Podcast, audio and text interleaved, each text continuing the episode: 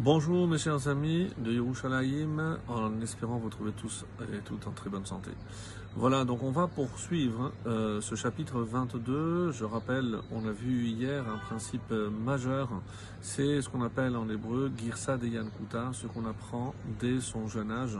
Et Baruch Hashem, tout ce qu'on apprend dès son jeune âge, c'est quelque chose qui va rester et c'est pour ça que les premières années sont extrêmement importantes.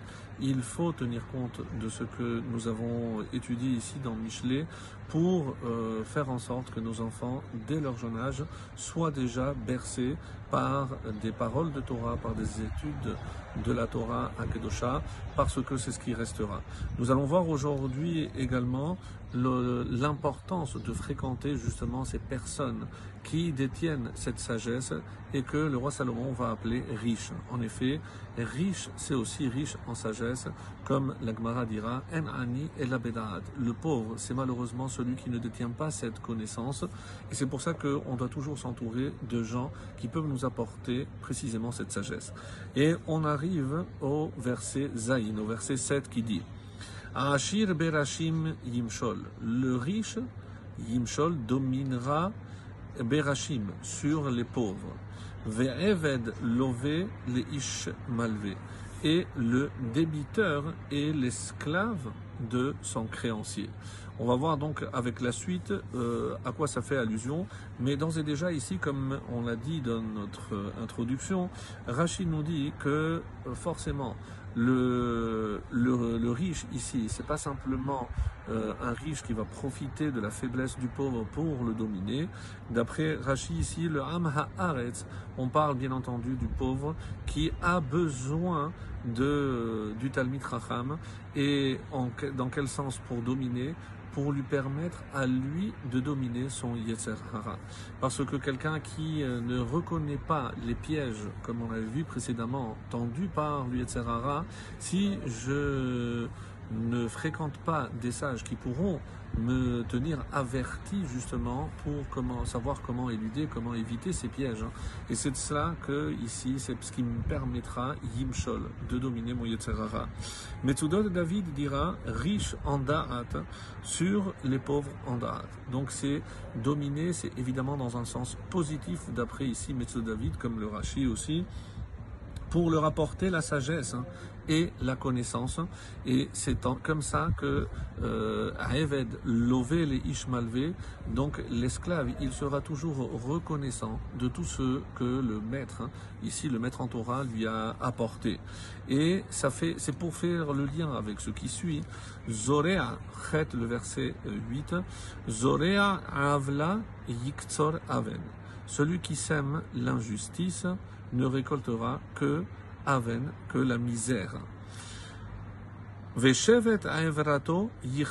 Et la verge de sa fureur sera anéantie. Alors, un verset un peu difficile, et euh, c'est parce que nous avons juste ce, celui qui précède qui nous permet euh, de comprendre un peu plus ce à quoi ici le roi Salomon fait allusion. Alors, un petit peu euh, comme nous l'avons nous aussi cette expression en français, on ne récolte que ce que l'on sème. Donc il ne faut pas s'étonner de résultats en fonction évidemment des efforts ou du manque d'efforts qu'on aura fournis. Le rite nous dit que si on fait le mal, il ne faut pas s'étonner, forcément, forcément, on sera Et la punition peut ne pas arriver euh, par exemple sur des choses que l'on croit logiques, comment les personnes qui ne respectent pas le Shabbat réussissent matériellement. Donc ça n'a strictement rien à voir. Donc la parnassa est une chose et la punition pour la transgression en est une autre.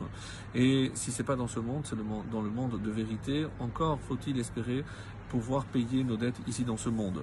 En tout cas, en parlant de dettes, et c'est comme ça que la majorité des, commentateurs nous disent, mais de quelle faute s'agit-il ici? C'est de prêter avec intérêt.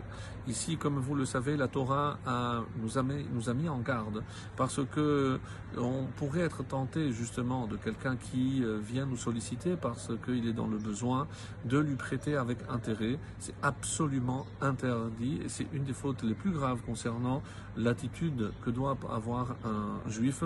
Le Malbim donc n'y dit ici que c'était la coutume de prêter aux pauvres avec intérêt.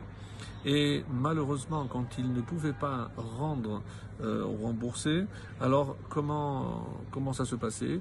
Eh ben, il en faisait des, euh, des esclaves jusqu'au moment où ces esclaves se révoltaient et finissaient par tuer le maître. Et donc on comprend maintenant Eved Lové et les Ishmalvé.